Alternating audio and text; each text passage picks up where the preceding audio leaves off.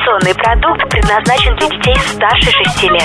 Дорогие братья по Liquid Flash, прежде чем поведать вам об очередном фолианте, хочу сказать спасибо за обратную связь. Товарищи читающие все причастны. Властью, данной мне Liquid Flash творить в рамках книжного митинга любой почин, пользы для да интересу ради, о как загнул, заявляю. Второй сезон будет состоять из произведений, предложенных вами, но с оговоркой. Поскольку я не литературный критик, инженер по образованию и вполне себе свободный человек по конституции, то во второй сезон войдут только те книги, которые мне понравятся. Это не значит, что должен быть хэппи-энд или наличие плоских шуток и постельных сцен. Я уважаю ваше мнение, но учитываю в первую очередь свое. Предпочитаю билетристику как литературу в противовес публицистике, рассчитанную на широкий круг людей. И как патриот больше ценю отечественных авторов, ничуть не умаляя достоинств корифеев зарубежной прозы. Так что без обид и да здравствует искренняя субъективность. И как сказал Зохан, в одном хорошем фильме «Погнали!» Информационно-развлекательный канал Liquid Flash представляет Книжный митинг. Я не согласен. Что написано, то написано. Глава восьмая. Лия Гераскина в стране невыученных уроков. Цитирую. В тот день, когда все это началось, мне не везло с самого утра. У нас было пять уроков, и на каждом меня вызывали. И по каждому предмету я получил двойку.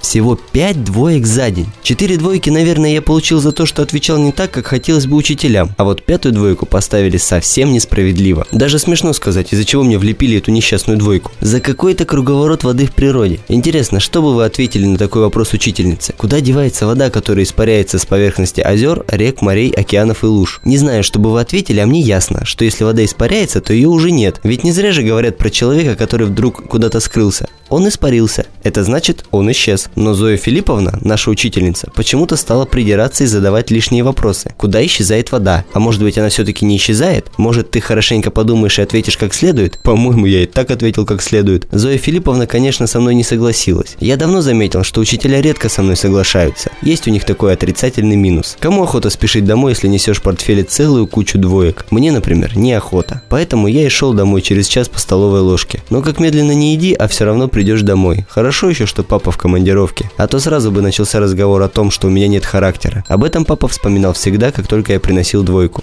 «И в кого ты такой?» – удивлялся папа. «Совсем нет характера. Не можешь взять себя в руки и хорошо учиться. Воли у него нет», – добавляла мама и тоже удивлялась. «В кого бы это? Мои родители имеют твердый характер и сильную волю, а вот я, оказывается, почему-то не имею. Поэтому-то я и не решился сразу притащиться домой с пятью двойками в портфеле». Ты читал эту книгу? Лия Борисовна Гераскина родилась в октябре 1910 года в Новороссийске. За свою жизнь сменила три государства, два из которых пережила, и покинула нас в марте 2010 года, не дожив примерно полгода до своего столетия. Детство и юность прошли в Краснодаре. С детства она писала стихи, в стихах написала свое сочинение на выпускном экзамене. Работала с 16 лет, преподавала в школе для взрослых, разносила почту. Окончив среднюю школу, работала на почте на фабрике игрушек, продолжала преподавать. Вышла замуж, родила дочь Аллу, которая впоследствии станет супругой знаменитого писателя, историка и драматурга Эдварда Родзинского. В 1932 году вместе с супругом завербовались на ударную социалистическую стройку – «Магнитку» – Магнитогорский металлургический комбинат. Здесь, в Магнитогорске, у нее родился сын Виктор. После этого семья переехала ненадолго в Солнечногорск и после перебралась в Глазов, Удмуртия, где молодые родители работали на парашютной фабрике. В 1938 году семья опять переехала в Красноярск. Здесь Лия Борисовна устроилась работать в редакцию газеты «Красноярский рабочий» обычным лицотрудником. Старейший журналист краевой газеты Афанасий Артемьевич Шадрин, пришедший сюда же почти одновременно с ней, в своих воспоминаниях пишет, что они оба были городскими репортерами и по жребию разделили город пополам. Ей досталась верхняя часть от проспекта Сталина, ныне мира, ему речная и заречная. Показав себя зрелым, со своеобразным языком и стилем журналистом, Лия Гераскина вскоре стала спецкором. Во время войны вступила в ряды ВКПБ. Для тех, кто не знает, Всесоюзная коммунистическая партия в скобках большевиков, но другой партии тогда не было. Возглавляла детскую техническую станцию. Продолжала публиковать статьи о школах, рецензии, в том числе в газете «Красноярский комсомолец». В 1947 году на сцене Красноярского драмтеатра была поставлена первая пьеса Лии Гераскиной – сказка «Хрустальт и картинка». В дальнейшем писательница стала активно работать в жанре школьной пьесы и переехала в Москву. С 50 -го года Гераскина – член Союза писателей СССР. Ее пьесы ставят Московский, Хабаровский, наш любимый Новосибирский, а также Владивостокский Тюзы и Московский театр драмы и комедии. Наибольшую популярность получила пьеса «Аттестат зрелости» смелости», 1949 год, экранизированная в 1954 году с молодым Василием Лановым в главной роли. В 60-е и 70-е годы Лия Борисовна выступает в различных драматургических жанрах. Так, для детского театра она написала пьесу «Джельсамина в стране лжецов» по мотивам сказки Джани Радари. Тогда же публикуется ее знаменитая сказка «В стране невыученных уроков». В последние годы Лия Гераскина продолжала писать для детей, опубликовав два продолжения сказки «В стране невыученных уроков» и другие книги. А вот еще... Я старался есть как можно медленнее, но это не получалось от того, что я сильно проголодался. Мама сидела напротив, смотрела на меня и ужасно молчала. Вот сейчас, когда я съем последнюю ложку компота, и начнется. Но раздался телефонный звонок. Ура! Звонила тетя Поля. Раньше, чем через час, она не отпустит маму от телефона. Немедленно садись за уроки. Приказала мама и взяла трубку. За уроки, когда я так устал, хотелось хоть часок отдохнуть и поиграть во дворе с ребятами. Но мама зажала трубку рукой и сказала, что я должен прогулку по магазинам засчитать себе за отдых. Вот как она умеет читать по глазам. Боюсь, что она прочтет и про двойки. Пришлось уйти в свою комнату и засесть за уроки. «Убери на своем столе!» – крикнула вдогонку мама. «Легко сказать «убери». Я иногда просто удивляюсь, глядя на свой стол. Как много предметов на нем умещается. Тут рваные учебники и тетрадки в четыре листика, ручки, карандаши, линейки. Их, правда, теснят гвозди, шурупы, обрывки проволоки и прочие нужные вещи. Я очень люблю гвозди. Они у меня есть всех размеров и разной толщины. А мама почему-то совсем их не любит. Она много раз выбрасывала их, но они снова возвращаются на мой стол, как бумеранги. Мама сердится на меня за то, что я больше люблю гвозди, чем учебники. А кто виноват? Конечно, не я, а учебники. Не надо быть такими скучными. На этот раз я управился с уборкой быстро. Выдвинул ящик стола и сгреб туда все вещи. Скоро и удобно. И пыль сразу стирается. Теперь можно было приняться за уроки. Я раскрыл дневник и передо мной замелькали двойки. Они были такие заметные, потому что их написали красными чернилами. По-моему, это неправильно. Зачем писать двойку красными чернилами? Ведь все хорошее тоже отмечают красным. Например, праздники и воскресенье в календаре. Посмотришь на красную цифру и радуешься.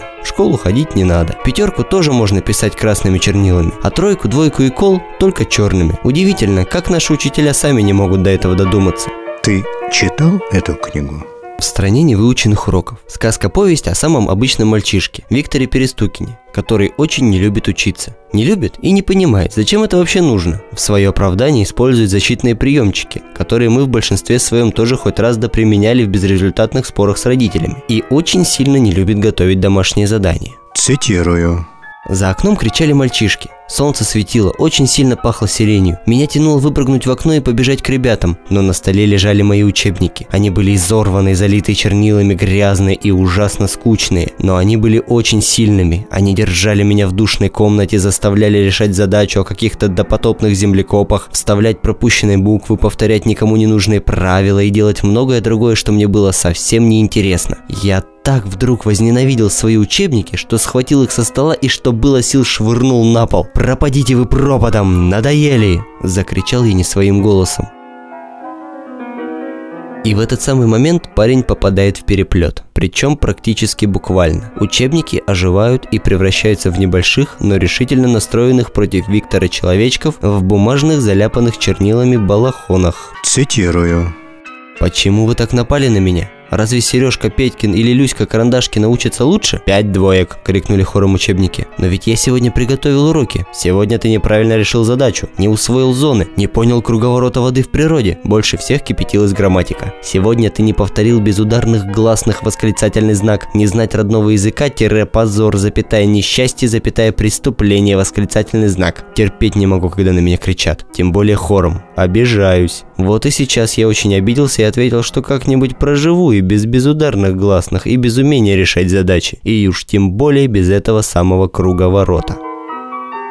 Но вместо того, чтобы наказать нерадивого хозяина, учебники сообща решают его спасти. А для этого, по предложению учебника по географии, направляют в страну невыученных уроков, где Витю Перестукина будут поджидать трудности и опасности, а точнее его же, Перестукина, собственные ошибки, вживую воплощенные и не испытывающие любви к своему создателю. Но, преодолев все преграды, он сможет закалить волю и характер. С этого и начинается необыкновенная история, произошедшая с самым обыкновенным школьником. Цитирую. За холмом мы увидели большой замок с высоченными воротами и каменным забором. Я присмотрелся к забору и заметил, что он состоит из огромных переплетающихся букв. У моего папы есть серебряный портсигар. На нем вырезаны две переплетенные буквы – D и P. Папа объяснил, что это называется вензелем. Так вот, этот забор и был сплошным вензелем. Мне даже кажется, что он был и не каменный, а из какого-то другого материала. На воротах замка висел замок килограммов 40 весом. По обеим сторонам входа стояли два странных человека. Один согнулся так, что казалось, будто он разглядывает свои колени, а другой был прям как палка. Согнутый держал огромную ручку, а прямой – такой же карандаш. Они стояли неподвижно, словно неживые. Я подошел поближе и потрогал согнутого пальцем. Он не пошевелился. Кузя обнюхал их обоих и заявил, что, по его мнению, они все-таки живые, хотя человеком от них не пахнет. Мы с Кузей назвали их крючок и палка. Наш мяч рвался в ворота. Я подошел к ним и хотел попробовать толкнуть замок, а вдруг он не заперт. Крючок и палка скрестили ручку и карандаш и преградили мне дорогу. Стоп. Снято. В 1969 году на студии «Союз мультфильм» по мотивам повести был снят одноименный рисованный мультфильм. Как и все мультики тех лет, прекрасный, добрый, музыкальный и многим из нас знакомый. Режиссером был Юрий Александрович Прытков, выдающийся советский мультипликатор. Сценарий написала сама Лия Борисовна Гераскина. Действия главных героев в мультфильме отличаются от событий в книге, вероятно, для более эффективной подачи и достижения пущего педагогического эффекта. А мне вот кажется, что сделано это для того, чтобы после мультика книжка все равно оставалась интересной, познавательной и захватывающей. Ну, как говорится, Немного отзывов из сети интернет. Сегодня в основном отзывы от молодых мам, которые рассказывают о книге применительно к своим детям. Вишневская Ирина. Казнить нельзя помиловать. И полтора землекопа вызывают улыбку у каждого, кто знаком с этим произведением. И сколько раз бы не пришлось его перечитать, все равно интересно и смешно. Очень здорово, что его наконец-то включили в школьную программу. Современным детишкам эта волшебная повесть ничуть не менее интересна. Мои сыновья просто за животики держались, когда читали. Ну да, а у нас она шла как дополнительная литература на лето. Ильина Надежда. Книжка отличная. Интересные рисунки. Очень здорово развивает и так безграничные просторы фантазии ребенка. Прочиталась легко и быстро. Стала одной из любимых. Читали уже три раза. Два последних я. А вот отзыв о книге от второклашки Ксении Березиной, который каким-то образом заботливой рукой был перенесен из школьной тетради в сеть. Действительно, как будто бы на самом деле живое школьное сочинение. Хотя, наверное, так оно и есть. Отзыв о повести сказки в стране невыученных уроков. Я хочу рассказать о замечательной книге «В стране невыученных уроков». Автор этой повести сказки Лия Гераскина. Я думаю, что эта книга понравится современным школьникам. Время действия повести – вторая половина 20 века. Действие разворачивается в обычной школе боли. Эта книга о лентяе и двоечнике Викторе Перестукине, который, встретившись со своими ошибками, исправляет их и меняется на глазах. Главный герой книги – ученик 4 класса Виктор Перестукин, кот Кузя. География. История начинается с того, что Перестукин приходит домой с пятью двойками, нехотя начинает делать уроки. Интригующая завязка – оживание учебников – уносит нас в сказочную страну невыученных уроков. Особенно мне запомнился эпизод в царстве глагола. Виктору пришлось вставлять букву в разные слова. Когда Виктор неправильно вставил букву в слове «собака», собачка оскалилась и побежала за героями. Но как только Перестукин исправил ошибку, собака стала доброй и ласковой. Интересными мне показались несколько героев. Например, Кузя. Он веселый добрый, всегда старался помочь своему хозяину. А еще была необычная птица кенгуру, единственная, которая радовалась превращению. В этой книге автор показывает конфликт между нежеланием учиться и необходимостью получения знаний. Благодаря встрече со своими ошибками, Виктор Перестукин понимает необходимость учения, меняет свой образ жизни. Книга «В стране невыученных уроков» мне очень понравилась. Я поняла, что нужно обязательно хорошо учиться. Действительно, вот когда прочитал полное ощущение встречи со своими старыми детскими школьными сочинениями. Даже иногда знакомые какие-то обороты. кому как. Экзамены я выдержал и в пятый класс перешел. Правда, иногда мне очень хочется поговорить с Кузей, вспомнить о том, что было с нами во время путешествия в страну невыученных уроков. Но он молчит. Я даже стал любить его чуть меньше. Недавно я даже ему сказал, ну, Кузя, понравится тебе или нет, но я все-таки заведу собаку. Овчарку. Кузя фыркнул и отвернулся. Вот скрипси, скрипси. Что написано, то написано. Услышимся на уютном канале Liquid Flash.